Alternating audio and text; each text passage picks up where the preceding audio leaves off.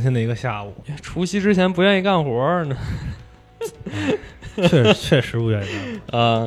呃，大家好，欢迎收听这一期的营地电台，我是朱泽哎，我是张国棒啊，啊。对，上期跟小姐姐聊来着，就是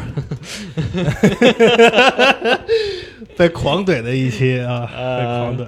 呃，对，然后这期我们决定聊一聊，哦就是快过年了，教大家怎么花钱，哦，呃对吧？哎，大家手里都有钱了 啊吗？现这在哎个这个主题好，对，就我们、我们决定聊一聊收藏，因为营地之前也是做过几期那个视频，就是营地鉴宝，聊聊嗯各个营地编辑们手里都有什么收藏，然后也是顺着这个思路就想到了，是不是可以聊聊别的？对然后正好呢，这个我对面坐着一位球星卡玩家也也也算是半退坑吧，玩不起了，现在已经。啊，球星卡。然后其实我们还想别的，比如说公司好多妹子都玩泡泡玛特，我靠，上周末刚去赌场，进了赌场了，那就是带媳妇去泡玛特，花钱的速度是按秒算的啊！你想，那一个五十九，在里边两分钟买两个， 那不就是按秒算，一秒一块钱，赶紧出来了，可别买了。当当然我们这一期的主题还是球星卡嘛。嗯这个东西就是我作为一个弯智牌手啊，啊，因为好多时候球星卡是和弯智牌在一起卖的对对啊，对我是肯定是知道也见过，但是具体这个东西里面有多少门道，我还是不太清楚的。所以我们正好也是借这个机会就聊一聊这个东西。对，其实咱们刚说到万智牌哈，就我其实也是在这个节骨眼儿，呃，在万智牌，在玩，在我玩万智牌的时候接触到的球星卡。哦，对，因为、呃，球星卡其实并没有那么的普及吧，在当时。嗯，对，然你后玩的时候哪年啊？我初初中毕业一四一二一三年吧，一二一三年哦，OK 对，一二一三年那会儿，那会儿我记着万智牌应该是兵临古城啊，对，啊，对，那个时候主要是呃，我这个人可能天生也比较喜欢这种卡牌的东西，嗯就小时候咱们可能都有那个 PTCG。 P 哦，啊，那宝宝可梦，梦对，包括像我还以为你要说那个干脆面里啊面那那那个那算，它那一般是用来这个有一些赌注性质的，比如拍呀、什么这种，哦就哎，对，它作为小筹码啊。当然，干脆面确实班里总有那些买一箱，然后只要卡不到干脆面的同 学，这种就非常好，非常好，非常好。对，学校不让玩万智牌，就点名儿这牌不让玩儿。哎，但是当时呢，报亭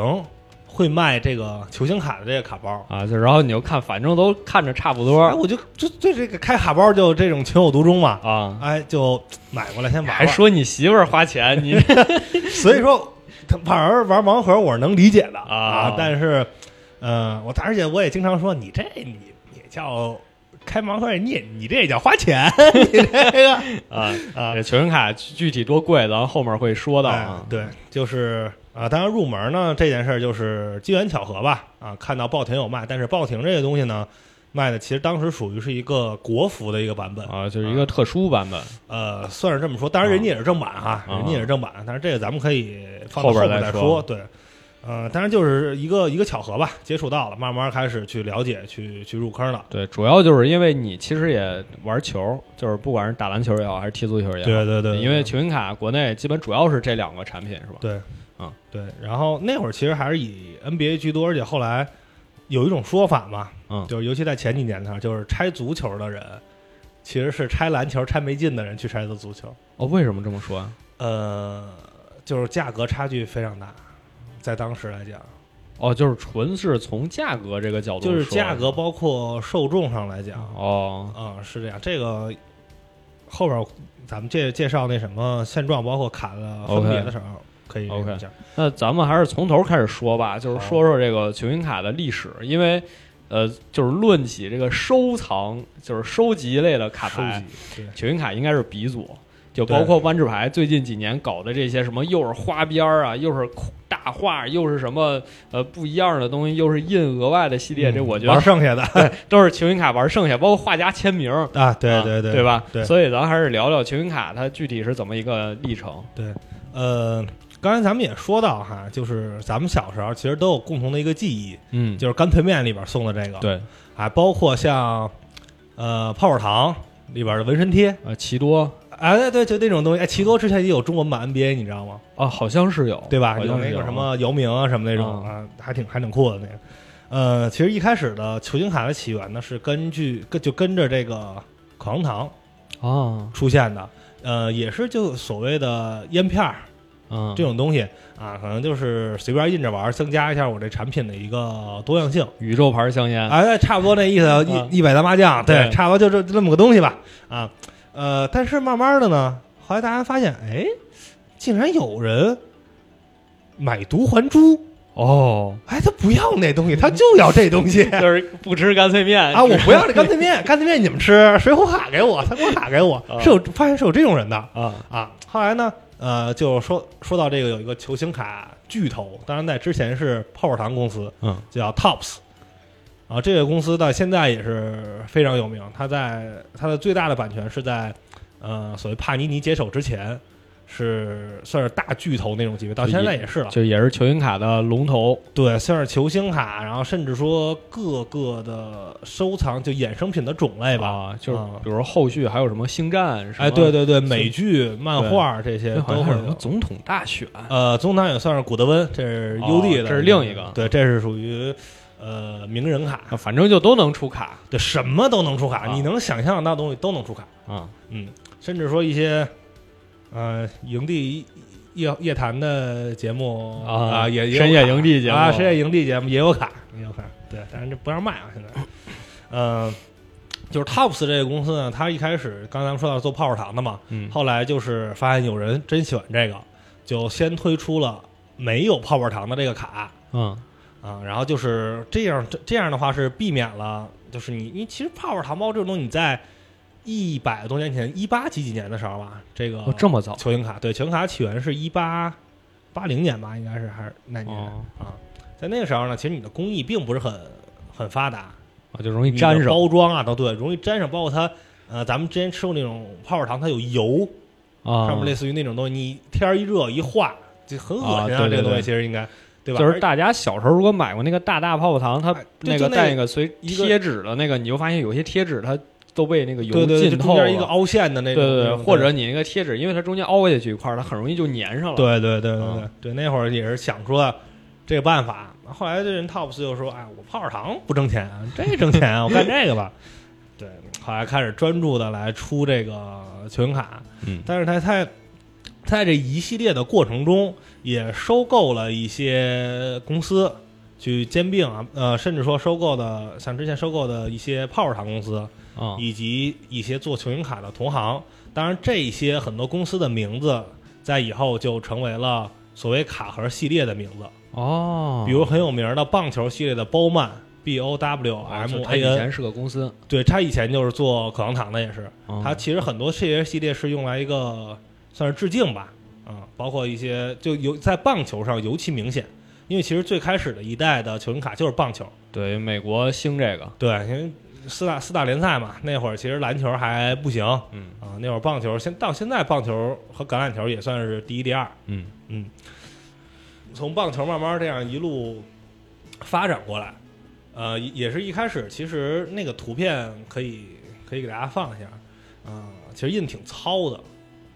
哦，就是那个质感有一点像咱们小时候可能用过那种火柴盒的质感，就是那那他那个时候就一八几几年，他那嗯时候是就是是像现在是照片啊，还是说他是画的呀？呃，算是画儿的一个转印吧。哦，就是画完了之后再印。对，有一些也是线稿，就是那种线的，没有那么大的色块。后来可能有一些带颜色的，哦那一个一个转印。对，那会儿可能你在赛场上去拍照的技术还不是很发达。啊，那他就是可能就捕捉，比如你赛场上某个动作，对对对然后对对嗯对，或者是这种类似于定妆照啊等等那种东西。对，你如果现在能搜到那种照片，或者咱们放一下的话，你感到那种特别有年代感的那种那种质感。呃，后来这个东西呢，因为它就以这种形式，呃，就是这种小烟片儿这么一个形式，也是出了很多年。呃，慢慢的呢，才出现了系统化。呃，系统化的意思就是，包之前来讲哈，就是大家就是随便印，啊，想到哪儿印到哎，哪儿。我想到哪儿印到哪儿。我可能呃，这人厉害，我也不一定印的少，哦，我的插放不一定有规律啊，就可能反而他厉害，印的还多，哎，印的还多，就大家因为愿意大家要这喜个。欢啊嗯，对对对，就没有这种很商业化的一个东西。呃，后来呢，哎，也是啊、资本主义放光芒嘛，是吧？嗯你头脑还是很灵活的，出了类似于像 checklist 啊啊，，就就是是分系列了。排表哎，我这一个系列就有谁谁谁，甚至后来出现了比例，啊，比例例这是东西，什么所有开过包的大家都了解嘛，嗯、啊，就是几包里一个啊哎，几包里一比多少？一般来讲会在就是有一个单独的标注。哎，你这个，比如你拆到这个卡是吧？你们所有人的卡都是站在这儿摆一动作，我这卡可能是蹦起来的。啊，异化哎，我这就跟你不一样。啊那你这个可能是一比一比二是吧？两包出一个，我这可能就一比十，啊，平均十包出一个。慢慢的呢，就是其实就因为你其实同样的选图，同样的东西来回印不挣钱呀、啊，总得玩点哎，新我得花玩样点新鲜的，我能挣钱啊，对吧？你甭管是促进这个二级市场，还是促进你去买新的，哎，我这都是变着花样的嘛。嗯同样的人，同样的东西，我都给你出。呃，再后来就是咱们就慢慢接触到所谓现代球员卡了，啊这个时候就已经开始了完全的去公司化的去运作，你的选图啊、印刷呀、包括系列都是有一定的延续性的。啊，有一定代表性的。你可能哎，九零年、九一年、九二年的，你能看到它的设计是有延续性的，哦它的整个调性啊，包括排版可能差不多，但会有一些细节上的不一样啊。这个东西也是就慢慢开始就是在收藏上也会有系统性。啊，就因为它这样也方便你收，就是让你感觉好像我收了九零年的，我不收那两年感哎觉缺点什么对对对，而且就是这个其实也更服务于一些可能专收的一些人吧。啊，就我就喜欢这个对，我就喜欢这人，我沿着你按着这或者这一个系列我去收，其实摆出来也是非常好看的。嗯，就是这个东西，相当于慢慢的就是更加的科学了。啊，科学对，这个算是很很科学了，就它不是在给你制造麻烦， 哦，对吧？它其实是在方便你去去玩儿。当然，你得花钱。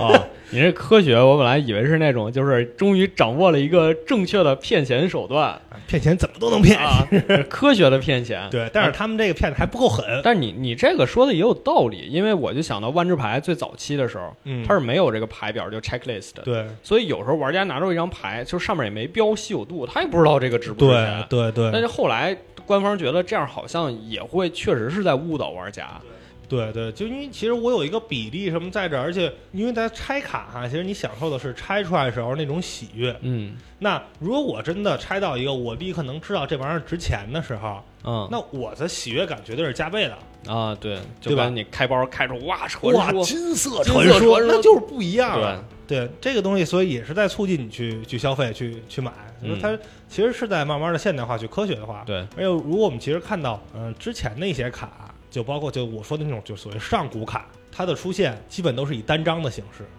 啊你很少看到说一版，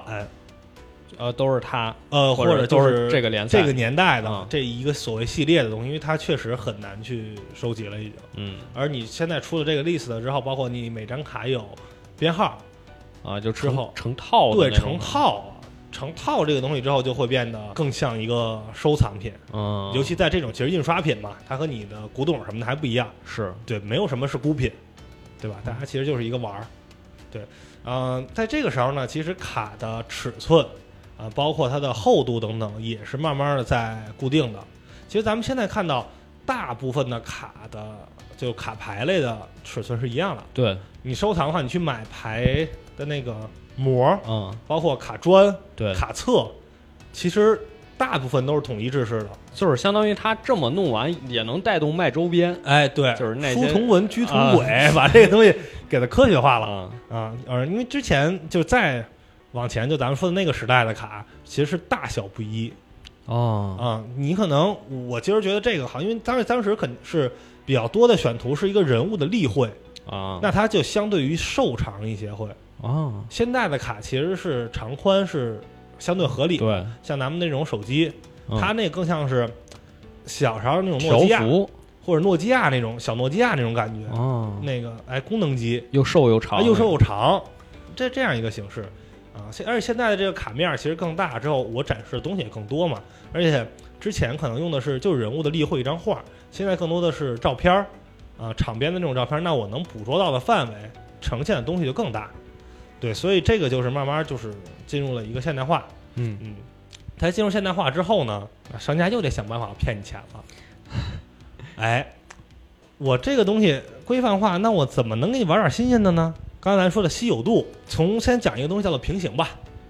哦，就是平行就是一种玩法，呃，一就是种玩或者一新种新新花样，一种一种对，在当时算新花样，新花样当时啊算一种卡种啊。呃，比如说什么呢？比如一个乔丹来举例吧，这个系列同样的版式，它的动作可能不一样。啊，有不同动作的乔丹，哎，普通的乔丹可能是投篮儿，嗯，这乔丹是扣篮儿，哦但是咱们其他地儿全一样。哦，那我扣篮儿的插放比例，就我的卡如果少，那就要贵。啊，这种就叫平行哎，这种叫平行，这种也会产衍生出所谓一级平行、二级平行。啊，就可能还有一 个是更那什么的，他可能喝水 呢，哦啊，或者抽雪茄呢，哦是吧？就更那什么。当然，这种有一个原则，就是它的所谓的版式要一样，就它并不是两个设计的卡，嗯它只是一个设计的卡，但选图不一样，OK，啊，这是一种表现。还有就是可能加盖一些钢印，就是限量。嗯，咱们现在如果去搜的话，尤其在现代球星卡，绝大多数卡其实你都是可以看到所谓限量的。限量这个东西就是告诉你啊，你这张卡，比如这是一杠九十九，啊就世界上只有九九十九九，张，您这是第一张。当然，第几张跟第几张这个关系其实不大，嗯这不是生孩子谁先出来谁是大 哥，啊，对吧？这关系不大。但是呢，卖家之又可以在这个做文章了，这上面做文章了。刚才我说的，你是一杠九十九或者九十九杠一，怎么说都行哈。你这就叫手编啊手，哎，一那个手一号，其实它有什么意义呢？它没有什么意义。那九十九编就叫尾编，啊，就其实都一样，其实是一样的，对吧？你这个又不就是又不是生孩子分大哥、啊这大哥小弟，是我感觉就跟那什么呀，就跟那个人民币上那个生那日个号或者对什对么对报刊那种，就是你当天生日的那那个报纸，啊对就对跟对那种似的。哎，你说到这个报纸，当天生日的报纸有啊，生日编。哦，这也有，哎，你是几月几号生的？有事，比如我是五月五号，嗯，我正好五编五，这张卡只有哦五张，我这还是尾编第五张。哎，球员是都有这个自己的球号码衣嗯嘛？啊，球衣上的号码跟这对上了，叫同辈。哦，就怎么都有说法，甚至更有甚者啊，给你来一个反同辈，怎么着 呢？拿这大数减这小数是他的背号，就是行，我这这别你这不学，好高数，你能多卖点 钱。这不用学高数，这 你一会儿整成什么这个求导，啊，对你求个岛，求求求岛同辈，你反正你总能求个玩极限，玩点东西。西。哎对呦，，当然这个东西呢，呃，其实你就不能说是厂家的问题啊，就是就是贩子了，这不呃卖家之间啊绞尽脑汁去给你找点噱头。嗯当然呢，可能人的共性吧，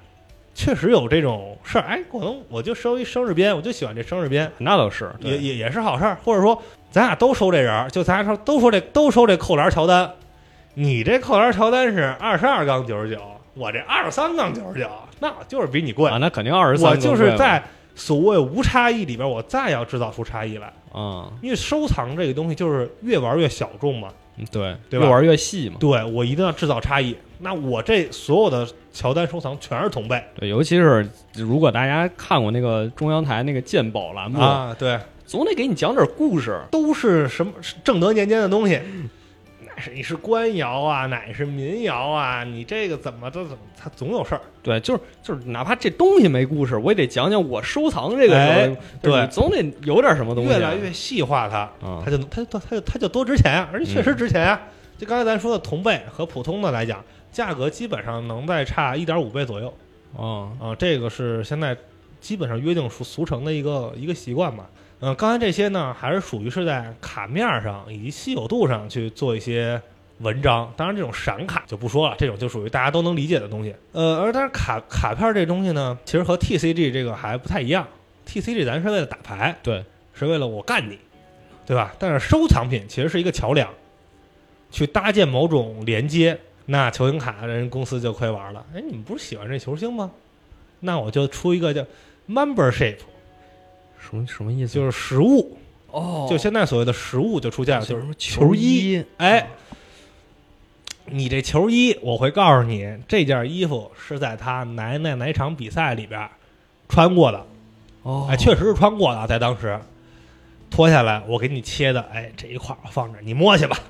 你闻去吧，指不定有汗味儿呢。闻就原味儿，哎，我原味儿，我有有汗味儿呢，还你怕不怕 呀？对不对？所以，哎，这就是又是一个突破。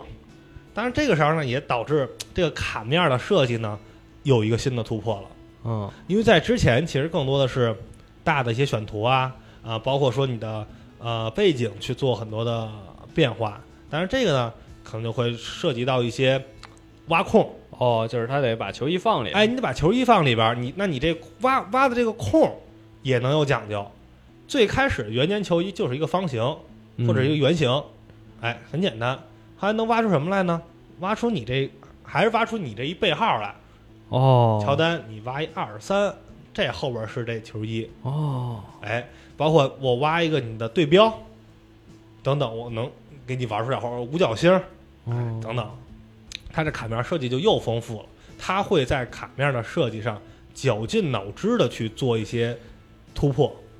做一些改变，类似于一些就是折射的这种玩法，嗯它会给你做出各种花纹来。它是各种纹，叫各种折，也叫各种，比如什么超级折，啊，变形虫，原子折，说什么呀？我呃，算是一种概念吧，啊，也是一种概念，啊，反正就知道就就是不同的花纹，对，啊，不同的花纹，而且它在一些卡背上的那种设计其实是非常漂亮的。尤其你在当时，你想的是几十年前的一个设计，放到现在也是也不过时，也不过时。呃，其中我提到一个，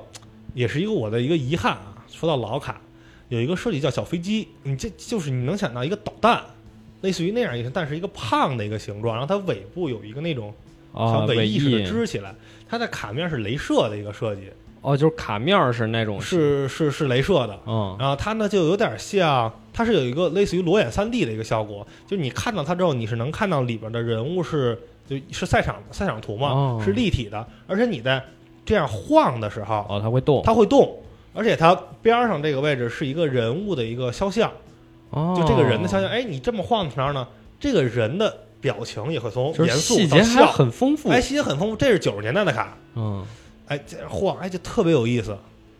因为你想，这个东西其实在当时啊，它不是说咱们小孩玩那种就很多棱儿的那种、嗯那种动，它好像真的是一种镭射的效果。这个卡呢很经典，我也挺喜欢。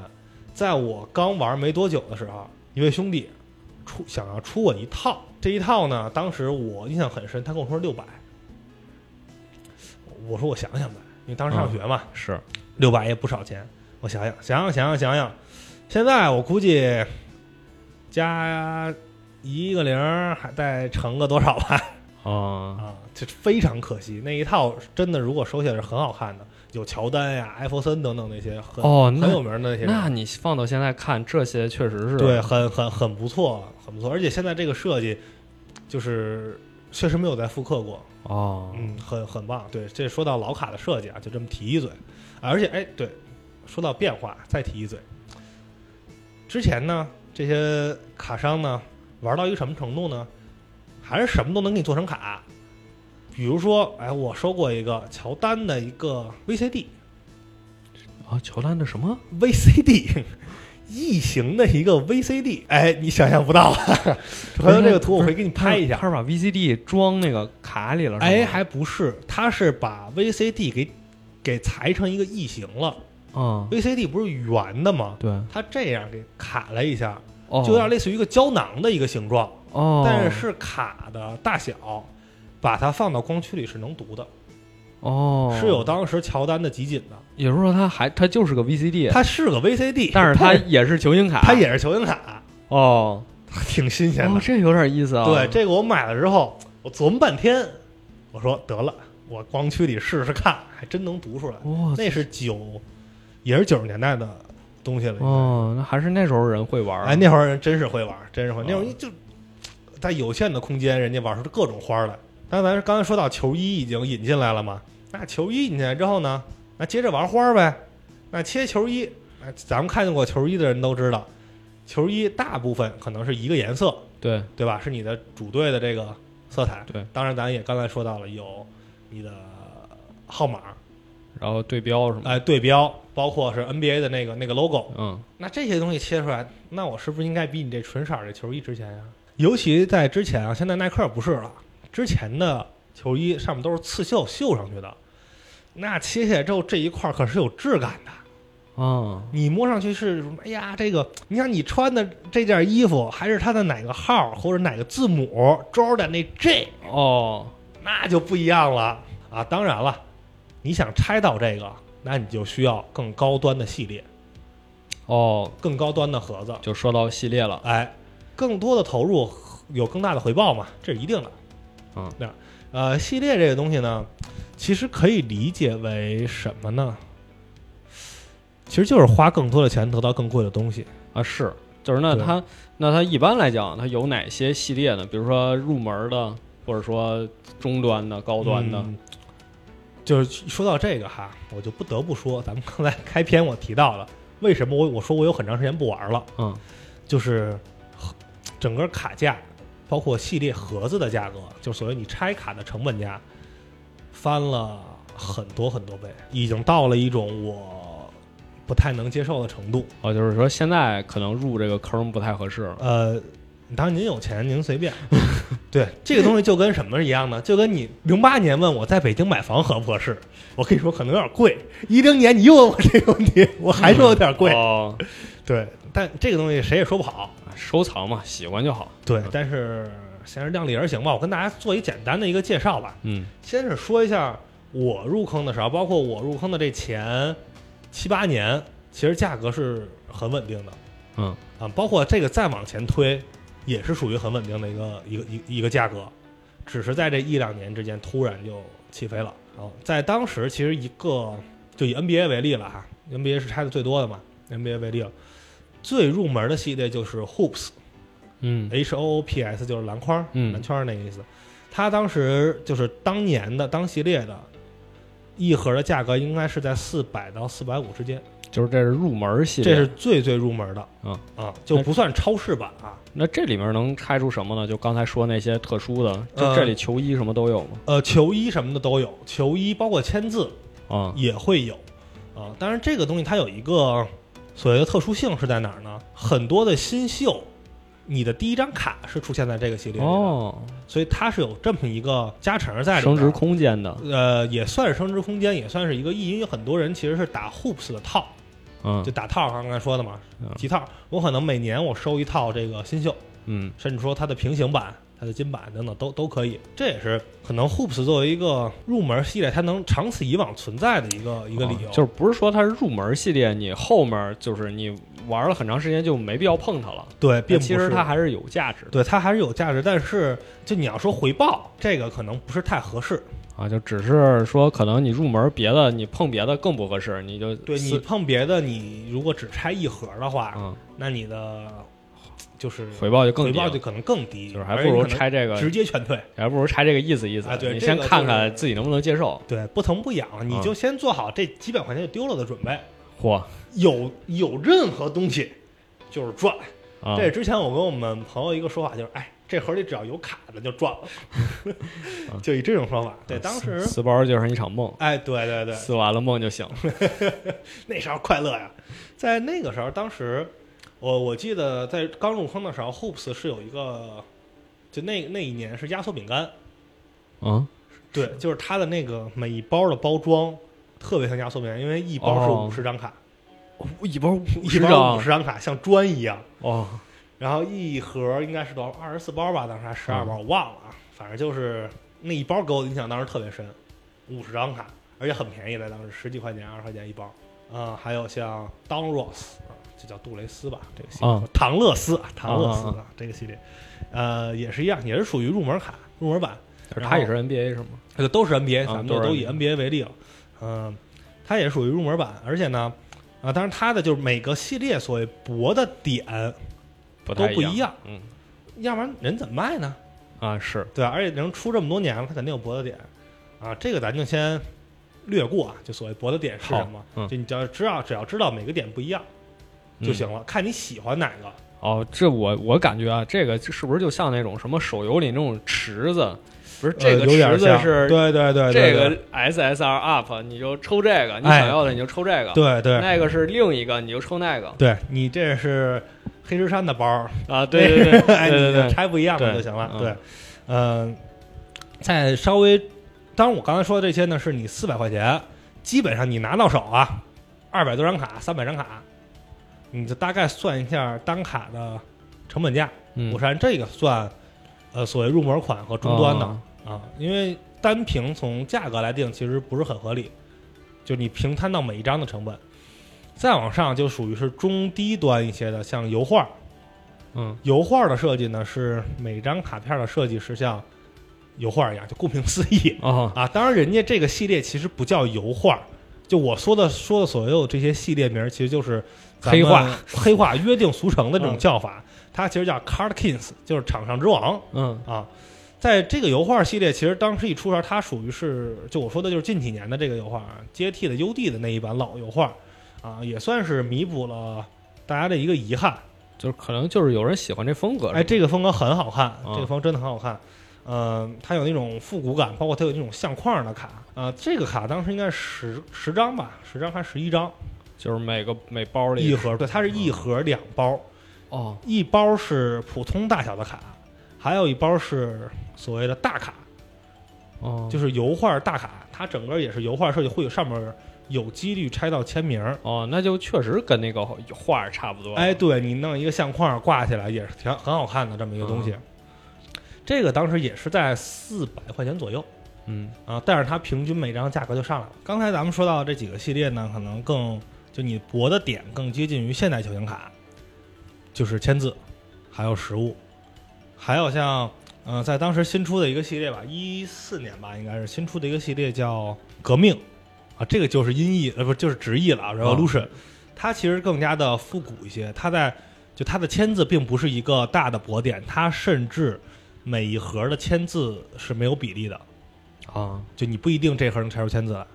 它的博点就是刚才咱们说的老卡那种不同花纹的折射。哦，它当时我记得银河折是一比一千二百多，就是它它算是复刻是吗？呃，不算是复刻，就是它在呃往回去倒那个玩法，因为其实是这样，呃，球星卡的收藏历程是在是这样，呃，就以现在来讲哈，你普普就是现在大家收普通的卡，然后大家开始收一些编号卡，然后收一些各种折射平行，然后去收实物，然后在帕尼尼接手之后，就是最新的这十年以来，大家收藏的卡更加的在趋向于签字，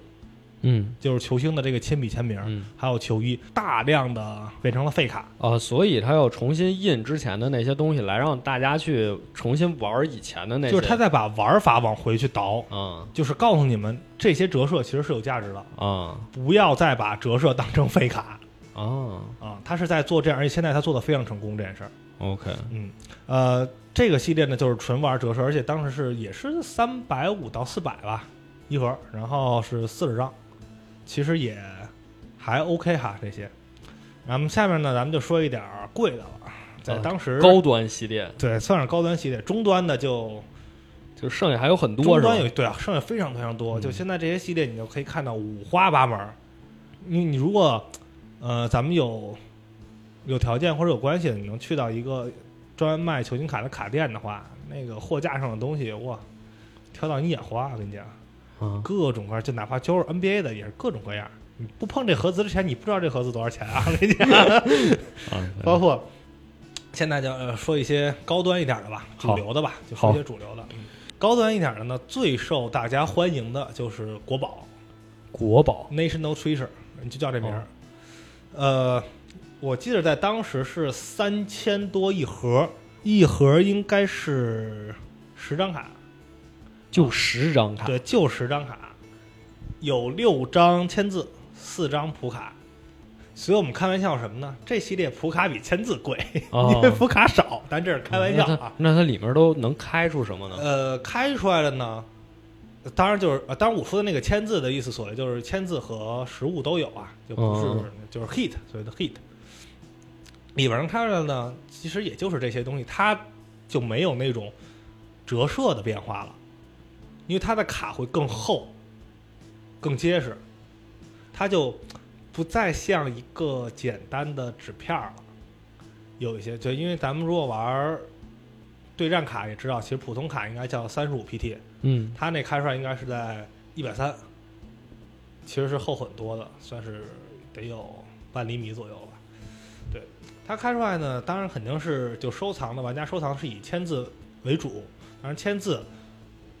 刚才我说那些可以融合啊，互相。签字是不是能和球衣融合呢？签字是不是还能加球衣？加球衣，哎，普通球衣签是什么价格？啊切到这个字母叫 patch，啊，我嗯 patch 球衣签是什么价格？刚才咱也说到新秀的一个概念，嗯那新秀 patch 签字什么价格？哦，所谓 RPA 你在这 Rookie Patch Autograph，你在这叠 buff 呢？哎，就是不停的叠 buff，价格就越来越高。嗯就刚才说的这个 RPA 这个概念，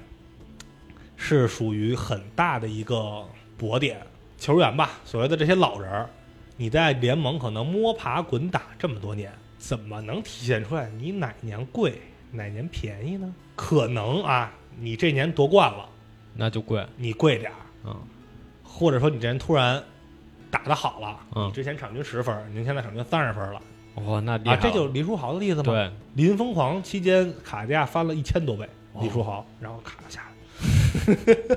来 CBA 之后就没了哎，这是一定的，这是这这是一定的。啊就你的新秀年嗯是你仅有的这一年，哦是对吧？而且，如果作为一个球员来讲，你如果从新秀年去收他，那是不是代表你对他的眼光非常独到哦呢？潜力股哎，我说的是一潜力股，投资哎，所以新秀年的卡要贵。那刚才咱也说到了 Rookie Patch 球衣啊，切个字母，切什么 Autograph，这是最贵的这就是最贵的东西了。哦而且这个东西还会有叫正 RPA，当然正 RPA 算是国人的一种说法，就是所谓你这个版式，就比如说，哎，你球衣在左边，嗯签字在右边，人在中间儿。啊打个比方哈，这个版式今年只有这些新秀球员有，哦它就叫正 RPA，那就比 RPA 又贵了。哦，就是只要是你有独特的地对，就方，越来越细，就能给你加价。哎，对，就能加价。这是国宝的一个最大的薄点，这也是咱们很多国内的玩家最喜欢的一个系列。哦，一是设计确实好看，其实这个咱们呃可以放一些图，可以可以，啊，就是肉眼可见的，越高端的系列设计越简单，越高端的系列设计哦，就是不花里胡哨不花里胡哨，没有那么多的背景啊，啊，呃，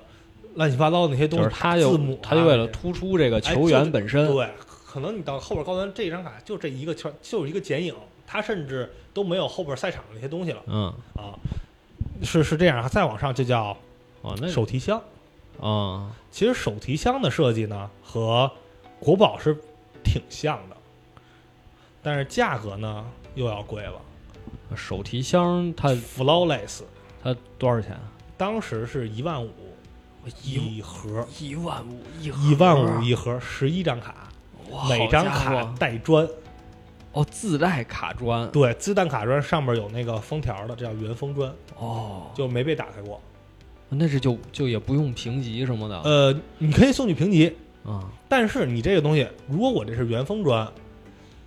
那所谓的瑕疵什么的，啊就是哦你厂家这的是你事儿厂家带的，哦，这跟我就没关系。哇，这好家伙，哎，我以卖家的角度来讲，我是不负责的嗯啊。我能看到你有这，但是你有白角什么东西，这个你赖不着任何运输的问题，赖不着我啊啊，而且原封砖，其实哈，就是你在买卖的时候，它可能有一个所谓的一手属性。啊，对对吧我这没开封过，哎，我没开封过，嗯你要手欠，你愿意开你开去，你开了那就跌价了。那是你的事儿，啊对吧？但是你买来的时候是一手的，啊你这张卡没被人碰过，可能那风卡大妈碰过， 对，别人没碰过。啊对，这个是它的里边的一个加成卖点卖点。当然了，呃，这个时候呢，可以说到一个很很诡异的系列，叫做真金白银。说这有什么？我这听着就、呃，顾名思义就，更贵了。对，更贵，这越来越贵气啊，这个名字就。它里面卖真是金子是吗？啊、对，就是它这个卡里边儿，比如说，哎，咱刚才也说到了嘛，它可能签字，签字边上配的是球衣，啊，这个我配给你配一块金子，给你配一块银子，我我天哪！啊，当然不是金砖啊，金砖那就比卡值钱了啊，哦就是镀的那种金哦，啊，但是呢，价格也很贵了，五万块钱一盒，我的五万一盒，五万一盒，呃，但是这里咱边们别录了，这 够词，哎，但是这是我说的当年的价格啊，聊聊不下去这这了是当年的价格，五万一盒。啊！但这个里边呢，其实最吸引我的，并不是这些 NBA 球员的签字，嗯，它里边会有一些，就真的是人类群星的那种签字，哦，历史名人，哎，历史名人他的某个信件里边，他的落款儿，哦，我裁下来，说几个人吧，林肯、零，美国总总统，统、总统、爱迪生，哦，大发明家，哎，发明家，还有卓别林，哦，以及我个人最想要的拿破仑。我这比那都久远啊啊，对，拿破仑的信，那应该是裁下来那一块儿放。哦，就这个东西，你说它还能叫卡吗？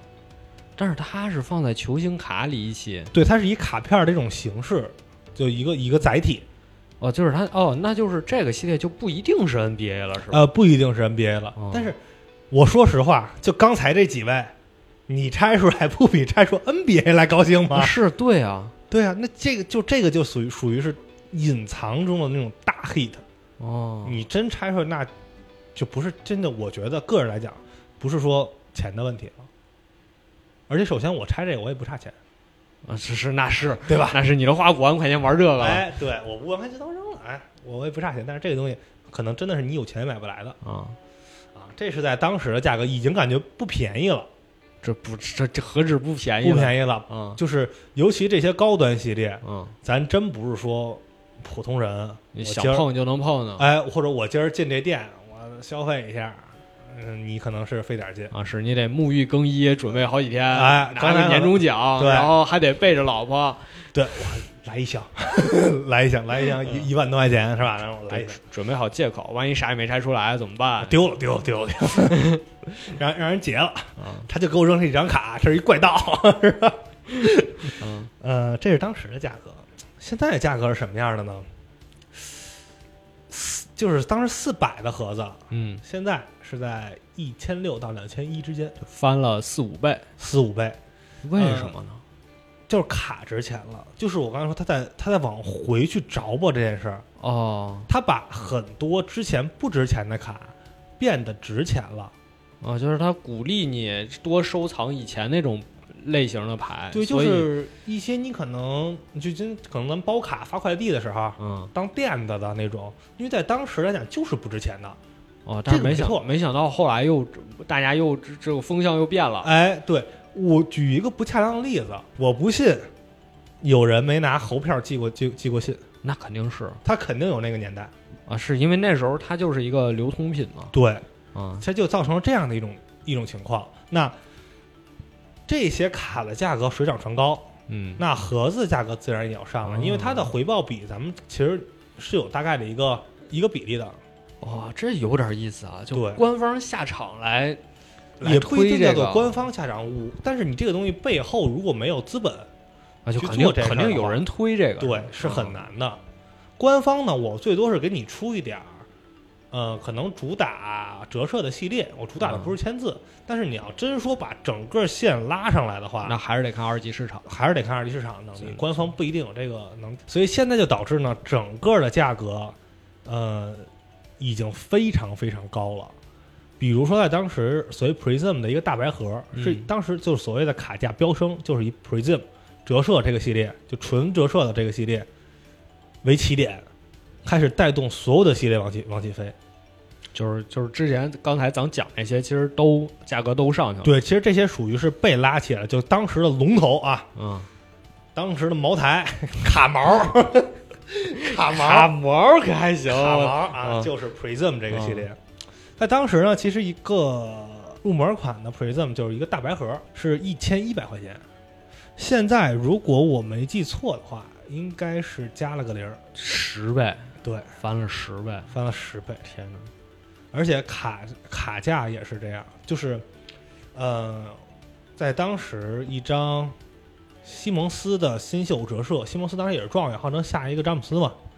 新秀折射，那个时候我是感觉到有人在炒的这个势头的。嗯，在当时休赛期，他是应该是歇了两年没打。对，其实他前前途未卜啊，这也是。呃，休赛期的时候，我们当时在卡店待着，有一个大佬，哎，就是来收这个卡，说那个你们谁有这个西蒙斯的这张新秀折射，我一千块钱一张收，嗯，只要卡是通行品，当场点钱，你有多少我收多少。但是这张牌当时的价格其实没到一千嗯嗯，就是一千到八百之间吧。啊，就是他取了个高价，对，它算是好，就叫好价收嘛。嗯啊，你有多少我收多少，咱也别废话。呃，当时其实我跟我的朋友觉得有问题，啊有问题，这就是这事儿确实有问题，就啊是他确实一场比赛没打过。对，而且就是正因为这个，所以喜欢他的人就是我，就是他死忠粉，我就要收他的那牌，哎但是你怎么能是他的死忠粉呢？他啊比对赛啊都没打过呀，对啊你就是他的大学粉丝就吗？不可 能是，对，就很啊奇怪嘛，嗯这个这个感觉。那当时那我们也说，哎，嗯观望吧，嗯观望吧。结果，哎，开赛一打，人家一登场，立马一万块钱一张。啊，哦，当然也没到一万哈，就是在一千刀左右的，当时是嗯从一千人民币到一千刀，当然巅峰时期是破，肯定是破过万的嗯人民币。这就导致什么呢？大量的新秀折射的价格就居高不下了。啊，就都因为这个事儿，哎，因为他的事儿呢，再去倒逼了之前的所谓 PZ 这个系列，嗯比如字母哥，嗯，字母哥是十五顺位应该对在乐透秀之外，那他的很多卡其实当时就是这就是不值钱，不值钱，一分钱不值，嗯可能拉拉当垃圾扔了，送人了。那他的一张卡，一张新秀折射，那现至少是五位数。现在现在就你之前扔掉的那些 卡，包括现在的新人，像东契 奇啊，这种，那都至少是就是一张折射五位数起步的。你看，你也觉得这个卡价格很高了吧？嗯但是我刚才可能说到叫什么新秀折射，嗯我恨没说它有限量，它没有钢印，它叫银者 Silver Prism。我怎么知道你印了多少张呢？哦，就是他可以加印，对呀、就印钱了就开始，哎，我连你，因为在之前来讲呢，风气就刚才我捋的那个时间线是限量的卡才值钱，嗯，不限量的卡不值钱。不限量卡就是通行品嘛，就对是耐克店里的耐克嗯和限量发售的乔丹的区别。嗯哎，现在就变成这样了。如果这张卡都值钱的话，那它再有低的限量，那是不是更值钱呀？比如说像有有一九九边的、二九九边的、九十九的、十五、十五什么的，有的是啊就这些就更值钱了，啊、就有的。但是一般来讲是低边的才会比它值钱，嗯所以这也是很奇怪的一个现象。哦，就是他他比带边的值钱了，对，它比一些带高边数的还要值钱。哦，可能你这张是限量一九九的，哎，您没我这值钱。哦，就是反而是因为刚才你说那个事儿，就是类似新秀这种事儿，对反而把这个市场的价格给拉的很很很奇怪。算是弄弄乱了吗？有一点算是乱弄乱了啊！就还会有这种事儿，对，而且在这个系列里呢，呃，咱们就说到刚才也说到平行的概念了嘛，嗯同样的卡，同样的折射，我贴一张这个贴纸，这是一张签字卡，嗯但是签字卡没有折射柜，啊，那又为哎，什么你这签字白签，你算污染，哦，那还不想要签字？哎，不想要签字，大家就开玩笑，我能买签 字，抠了，撕呀撕下来我更值钱，啊你说奇哎不奇怪？哦，所以这就是你之前说为什么这两年这个球星卡整体市场就比较乱套。对，它就是你可能在一夜之间某一种卡就会突然起飞，就比如说像去年年初科比去世这种事儿，嗯就是它也会对市场有很大影响。呃，肯定是会的。就是科比嘛，其实是肯定是老人了，嗯，打了这么多年了。对，嗯、他在帕尼尼接手之后，其实算是被压榨的非常狠的一位一位球星 了。因为你要知道，就是帕尼尼接手的是 NBA 的版权，嗯，但是乔丹和詹姆斯的个人版权在 UD 的手里，就 Upper Deck 手里。嗯，那么你在当时帕尼尼你能出的最大牌的球星签字最大腕儿了，就是科比。嗯，那您就签吧。啊，就玩命签，哎，你玩命签，你小时候罚抄肯定没他抄的 多，每一个系列都有科嗯比，哦，你能随处可见各种各样的科比。哎，那这个也会出现你刚才说了嘛，就是因为他去世之后，可能呃，就是很多人不玩球星卡，但因为嗯他这个事儿，反而想去做一些收藏。会，然后恰恰就是因为它可劲儿签这个不限量，所以它的东西一下从不值钱变到特别贵。呃，对，但是也老科不能叫不值钱吧，嗯它肯定是比绝大多数人都值钱的，嗯但是它的市场保有量确实太大了。嗯在当时，你收一张入门级的科比签字，应该是在小几百，嗯，甚至你比一个盒子都便宜，三四百块钱的样子，你就能收到。因为量太大了。对，因为它量真的很大，而且有有贴纸的一些低端系列的，嗯，它真的不贵。你看，你要 Hoops 拆出一张科比的签字，你就卖个三四百块钱，你是赚的。一夜之间，你现在你低于四位数，你不可能买得到，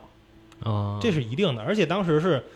帕尼尼官网的所有科比，因为帕尼科比版版权在他那儿嘛，嗯是挂的一些签字球衣啊、球鞋、篮球，呃，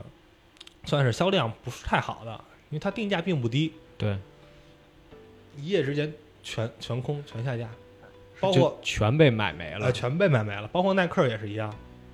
耐克的科比的球鞋、啊，就没了。球衣全没了。现在耐克不是也在这儿搞限量发售吗？呃实战鞋天天限量发售。啊，然后好家伙，对吧？呼吁啊，我们继承曼巴精神，曼巴精神是这个， 曼巴精神是这个， 对吧？当时，呃，按照帕尼尼的定价来讲，一件签字球衣应该是在六九九还是五九九刀？嗯嗯，就是如果你签铭文的话，应该是六九九。铭文就比如说你签一个，呃，Kobe Bryant，然后嗯 Black Mamba，、嗯这种可能是六九九。你光签一个 Kobe Bryant，可能就是五九九嗯，啊。现在来讲，应该至少都是在五位数起步，就是二级市场就是人民币。啊。对对对，签字球衣，签字球衣。当然，UD 那边就是乔丹就更狠了。啊，就更压压榨的更狠了。呃，他哎，他真不是压榨的狠，他压榨的是玩家。哦，是怎么怎么个意思？人家帕尼尼呢是科比使劲签，我使劲卖；UD 是老爷您少签几个，啊，我一个给你卖的巨贵。哦，乔丹现在应该是一件签字球衣，在官网是六千多刀，好好家伙，就是你入门就是这样。啊就只要你想买，哎这是只要你能你买到你最是便宜的了。呃，也不能算最便宜，肯定二级市场会比它便宜嗯，啊。但是就是你要从我官方的就这个价。就这件儿，就就他把门槛拉得很高。当然，人确实手上有有资本。那他的那个签名卡呢？乔丹的签名卡呀、以现在的市场价格不贵，就是炒的点在当时来讲没有把乔丹这些人直接带起来，哦是最近几个月这些老卡开始疯狂的在涨，因为新卡其实我认为已经炒到一个瓶颈期了，嗯，在当时很疯狂，就刚才我也说到，一个新秀折射能卖到一万块钱，而当时一张乔丹的卡签，直接现在卡面上的签字也是这个价左右。嗯，我为什么要去赌你一个新人呢？哦，乔丹是，您腿您累断了，你也超不过你也乔超丹不过乔丹。啊，咱或者一问您收谁的，我收乔丹的，那啊绝对不一样。说是有有面儿，哎，就就有没有面儿另说。首先给人感觉就是有钱你这肯定有钱啊，啊，我收乔丹的跟你收小乔丹的，那就是绝对不一 样，对不对？那你现在就是新人的价格跟乔丹一样，嗯，哎，大家还去收新人。那就是有问题了呀。哎，当然了，明白人已经开始收乔丹了。啊 哎，哦，就是明白人会觉得，那既然新人都长成这样，那乔丹肯定就不知道得长成时间的问题就就是时间的问题嗯嗯，啊，这这这有点意思，就是炒股那意思。哎，龙头嘛，卡毛嘛，就是是吧嗯？卡毛嘛啊，卡毛起带，就是这个价格现在我认为是不健康的，甚至说以目前的定价，我不知道谁在消化这些卡。啊，那是不是有一种就是像那个击鼓传花似的对，其实有点像所以黑云箱那个概念，嗯对，但是但是这个量可比那个要大呀。啊，就是球星卡，它其实就是整全世界的这个保有量还是挺大的，就可那我能不能理解，就是其实收藏真心收藏的人可能嗯没那么多，对，真心收藏确，这可能在国内也并不多，北美可能多一点儿。嗯但是我认为这些人呢，就以之前这个小圈子来讲，想把它炒到这么贵，其实因为这么几十年来了，没有这么大的嗯，波动。对，主要是 你花一万块钱买张卡肯定挨骂，但你花一万块钱买 LV，肯定不 挨骂，哎呃，这就是差距所在了嗯啊！人家会说你这就是一纸片儿嗯啊，当然就不懂的人吧，可能会说你这就是一纸片儿，他们不会觉得这里有什么收藏价值、嗯升值性，包括呃，可能就是我看到我的一自己的一些收藏可能会突然涨，这种，呃，一是有一定的喜悦，二是确实有一定的恐惧，为什么？因为我真的在担心我没有办法再收到那些哦，我喜欢的东西了。嗯呃对，因为我说到我可能觉得这个铠甲现在已经到不太健康的一个状态，就是就是你，其实你的态度是，呃，你确实是收来就是自己看，对自己我喜欢，几乎不出卡，嗯嗯，就是我拆的拆的卡很多其实也没出，啊呃，有一些可能送就是比如就是送给朋友啊，可能你不喜欢的球等星，等但是拆出很值钱的牌，这种呃，对对对对，嗯但是就是我如果是收来的这种，真是我几乎是不出的，嗯嗯，但是看到一些像这种价格，确实是这样，真的是感到一些就是遗憾吧。嗯可能有一些卡你就永远也收不回来了，嗯对，因为就是你所谓的在玩儿和生活之间，你一定也是有一个平衡所在的。对，就像你的工资没有涨到这个程度， 对吧？？就像你一开始说的那种，可能就是嘖喜欢这个卡片儿，然后喜欢拆啊，喜欢拆包儿这种感觉。对对对，嗯，然后至于拆出什么来，可能就是真的是不喜欢就就如果是那种值钱又不喜欢的牌，可能真就卖了。呃，对，之前是有过的，我开到过新秀的一边一野，嗯然后普通的黑折什么，就是黑折所谓就是一边嘛，嗯，也拆到也比较值钱，包括詹姆斯的签字我也拆出来过，就然后就也对都卖了。。对，对因为我并不喜欢，然后我收的是我喜欢的那你你的收藏现在最多的是谁杜兰特吧，啊？就是个人喜好还有就是乔丹，嗯，嗯，对那，你就是那你还是比较硬派那种嗯，马布里我也收了一些，哦。就举一个小例子吧，就是我收到杜兰特的一张新秀的折射，嗯呃，是一张 BGS 就就是评级啊，评级就是所谓的有公司去给你根打据你卡面儿的卡面儿角边儿啊、啊卡就卡了质量，质量给你对打分可以儿，说质量，包括有签字的话，可能签字的这个笔记的好坏，对掉没掉漆？哎，去给你打一分儿，然后给你上一个这个真空的砖嗯啊，保保持你这个卡的这个好啊嘛。BGS 九点五金标的，九点五就基本是全品了，就基算本是是全品，对，因为你嗯黑标其实就很难太很过难百分之百。嗯对对对，嗯，当时我收来应该是几百块钱，嗯我直接就是并的，就是哪就就年我直接哪年点的收的？我应该是一一五年吧，哦他新秀年是零七年嘛，对，我直接直直接直接并的，就是你，因为我我我个人我不太喜欢讲价，啊、就是你挂这个价格我直接点了。嗯啊、当时五百也不贵，所以我直接点了。呃，现在来讲，应该是查了一下，啊刚才是在六千到七千，哦六千，就那一张，就是啥也没干，买了个股票，呃，然后十年比之特后币吧， 比特币吧，对，买了比特币，十年之后一看，对，是这样。但是你说，嗯、就现在这么高，你真的你要出它吗？你也不想出它，对，这你肯定不想出啊。对，但是呃因为它这一版其实是有平行的，是有绿绿绿色平行的。嗯在当时，绿色平行其实没多少钱，但是你也收不到现在应该是五位数了。收你不到想去收的话，其实就压力是比较大的，对，而且你也觉得不值。没必要了。嗯，嗯对，对就不是说收不起，但是没必要。我觉得这也跟咱们最开始聊那个挺类似的，就是你收一张牌，有时候你是带着感情在里面的，对，就哪怕这牌你是收的，可能你收的时候有一些故事，比如说就是生日编类似那种，对，可对。能对，你收的时候是有目的、有故事在里面，或者就是像你第一刚才张说卡，对，像你刚才说的朋友送的，对呃，你过生日或者什么纪念日，朋友送你一张牌，然后现在一下特贵了，你说你会把它卖了吗？可能你也不会，对就真的你除非是这这这不行了，对，我揭不开锅了，对我指着这娶媳妇儿呢。我对对对，对，就所以这件事儿其实挺遗憾的。就是没法再收第二张了。对，很多卡都这样，甚至说有一些就是在上学时候错过的卡吧，啊，就你刚才说那个，对，或者可能想的是手头宽裕一些，我再我再收结回果来。就涨价了。对，就而且你现在以现在刚才我说的这个定价来讲，你去拆盒子，你去拆出一张你想要的，那成本就更高。啊，就更不可能了。对，你就更不划算了。如果你就是，因为有些人和我讨论这个问题嘛，嗯，就会说说你，你老说现在盒子贵什么的，那你为什么说你不拆你去收？不是，那相比之下，肯定还是收更收肯定是不赔，对更划算嘛。对，是这样。但是你拆呢，啊，当然肯定是有赌的成分在了，啊拆的是对。对，就跟彩票嘛。呃，对对对，盲盒啊，就盲盒啊就对就就是这道理嘛，对吧？咱们刚才说到这个价格，也知道泡泡玛特多么的物美价廉，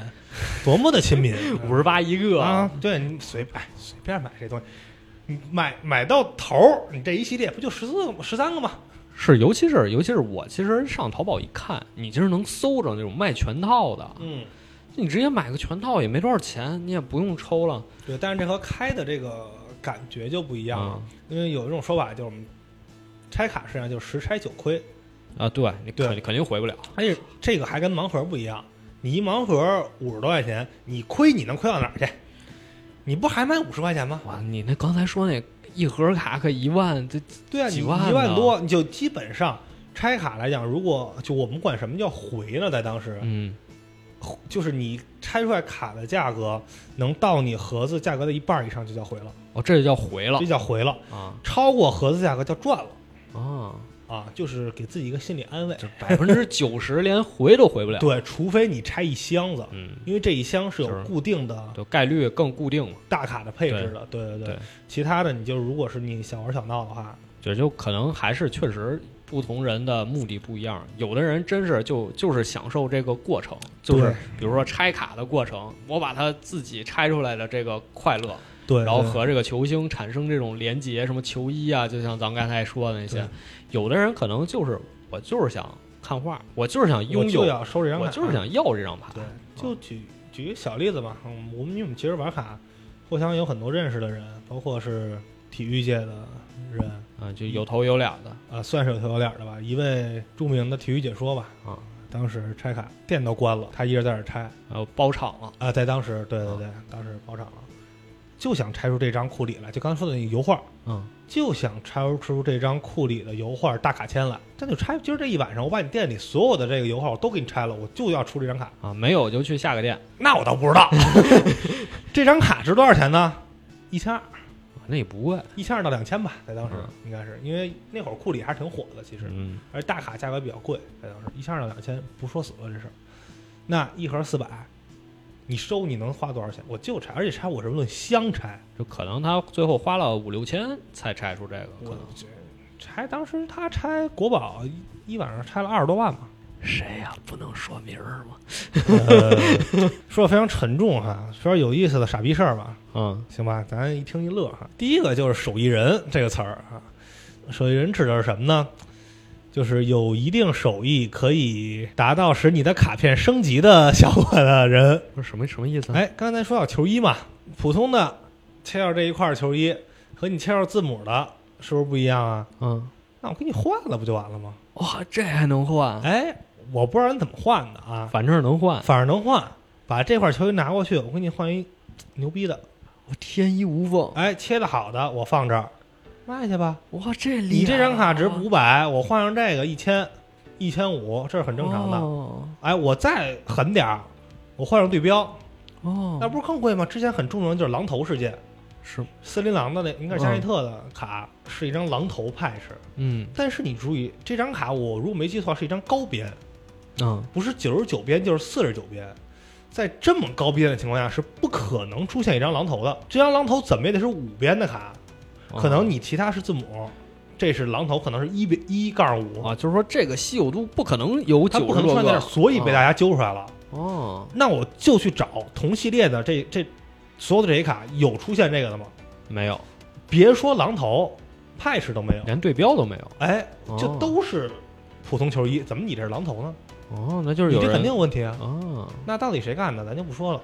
这有这有点意思啊，哎，是不是还有那种就是比如说这个卡有白边儿了，它能给这你裁真给你裁掉，对，或者这给个你画上，给你涂黑。那那倒 那倒够呛 啊，那倒够呛。呃，财是有是有的，是最著名的一张信用卡，嗯就是 T 二零六这个烟盒那张瓦格纳。嗯这个在去年那一张 MyTrot，就是现在棒球那个 GOT，它的超级折成交之前是最贵的卡，当时三百多万美元成交的，三百多万啊。这张卡就是被裁过的，被裁过的，被裁过的，因为这是非常老套，也是一百一百年前的卡了，你的卡品不可能好。哦他把卡存裁完之后去送的评级，哦，所以他把不好的地方哎，裁给了一个高分的评级，哦，卖出了很高的价格。后来呢，采访这个当时给评级的这个人，评级人说说我知道他被裁了。哦，但他可能考虑到这个的历史意义，对，大家就自己琢磨一下这个事儿到底是对不对吧？到底或者有没有人背后暗中支持他？说对，嗯你因给为我这个高东分西它儿，嗯确实价格真的是差距太大了，有点儿。啊、这个当然手艺人呢，我们还可以衍生一下，出现一个什么专词专有名词呢？叫魔术手。哇，这都是黑化，顾名思义啊，黑魔术手也不算黑化，黑化教学啊顾开嗯名始说一思，顾名思义，老千儿嘛。啊，呃，这个东西呢，也跟就是拆卡的这种玩法有关系，就是组队，哦大家拼箱子。啊，就你你就要这个球星，嗯你我叫这就个球要队，这个你哦球，队我就要这个球队 NBA 三十支球队，比如这一箱三千块钱，咱们凑三十个人，一人一百就能拆了。嗯那随机一下，你是这队，他是这队，拆出来这队归谁，这很好理解。嗯那这件事儿呢，就有一个什么问题呢？其实很难说，就如果尤其是这种参与人比较多的，大家都到场，这事儿很难，除非咱们几个认识，今儿相约去嗯，现场拆。那卡店就会有一个现场拆卡啊，不叫现 现场直播拆卡，哦，放一摄像头，咱 QQ 群开一个这个巡视全是频，嗯这不就问题就来了吗？哦，比如拆出那种有人清晰的截图到了一张东契奇的新秀折射，但是没放出，没亮出来。啊，但是拆完了愣说没有，在就是在他手上的时候，被人拍着了，截着了，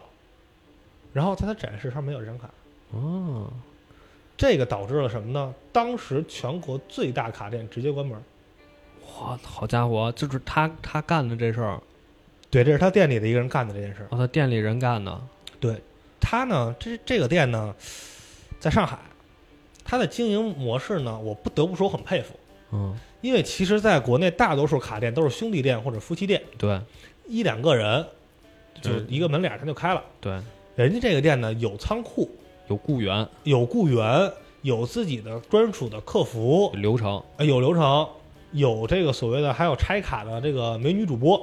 哇，啊。腾讯腾讯体育，我估计是跟他学美的女啊荷官 啊，美女荷在官。线发哎，牌，是这意思。嗯人家一个团队呢，不少人，嗯而且美国的卡展，他也去，人家人去人家是参展商，哦会给你还提供一些像卡展上的代购。哦，他的理念其实很好，对挺挺先进的，挺先进的，很有野心，想做大。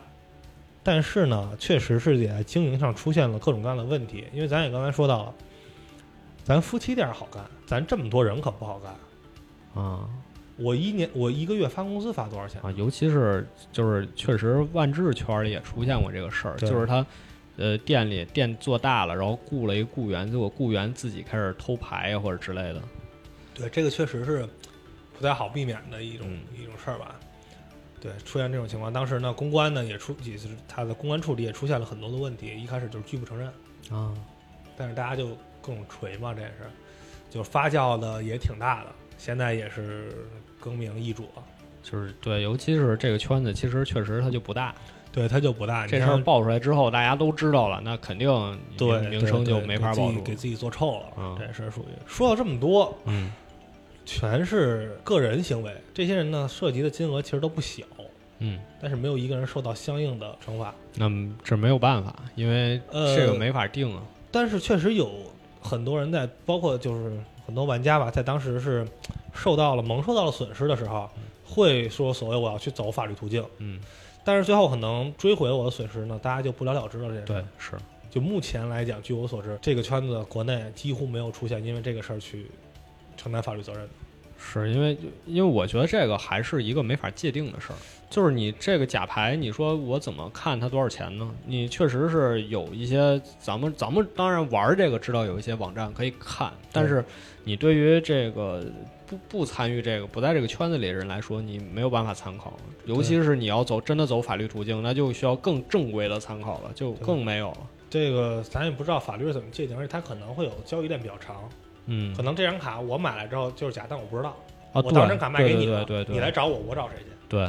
对，这也是各种问题，但是确实是嗯。大家可能对于这个，就是可能大家也是大事化小吧，对，因为都是还是都是一个圈子里对，人，而且可能我的损失追回来了，这事儿就就得了。我我其实就为了把钱要回来，嗯对我不是为了真把你送进去，对对嗯。那这些就是个人行为，咱们说点儿团队行为，团团团队作假，哎，也不叫作假。这个事儿呢，我只说我看到的，嗯，具体怎么回事儿，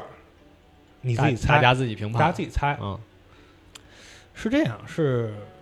国外的咱们的球星卡如火如荼，国内呢，咱们自然也有人想做一些本土联赛的嗯卡，分一杯羹嘛。因为其实咱甭管是 CBA 还是中超，其实很死忠是非常多的，对对，非常非常疯狂，是吧？你跟工体，你卖个申花的卡，你看你能卖得出去吗？ 是不是这道理？哎，就有咱们中国的公司盯上这个商机。嗯，以 CBA 为例吧，出了 CBA 的系列的卡，这个卡里边有一个主打大 hit，叫做蓝坛传奇系列，像什么郑海霞、啊，这种级别的签字，哎，就是海霞姐说说漏了这个事儿，是怎么说的呢？说我们这个卡呀、就限量十张、啊，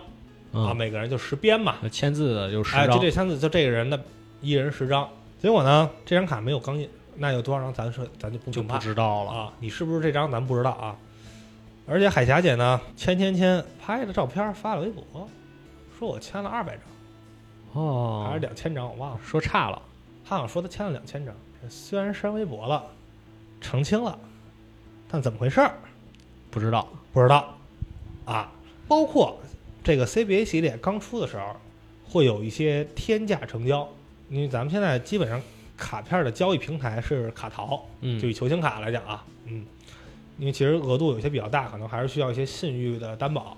在当时的卡淘呢是开放注册的，呃，现在是封闭注册，最近刚开的，就是也是有当时有很多的小号出现。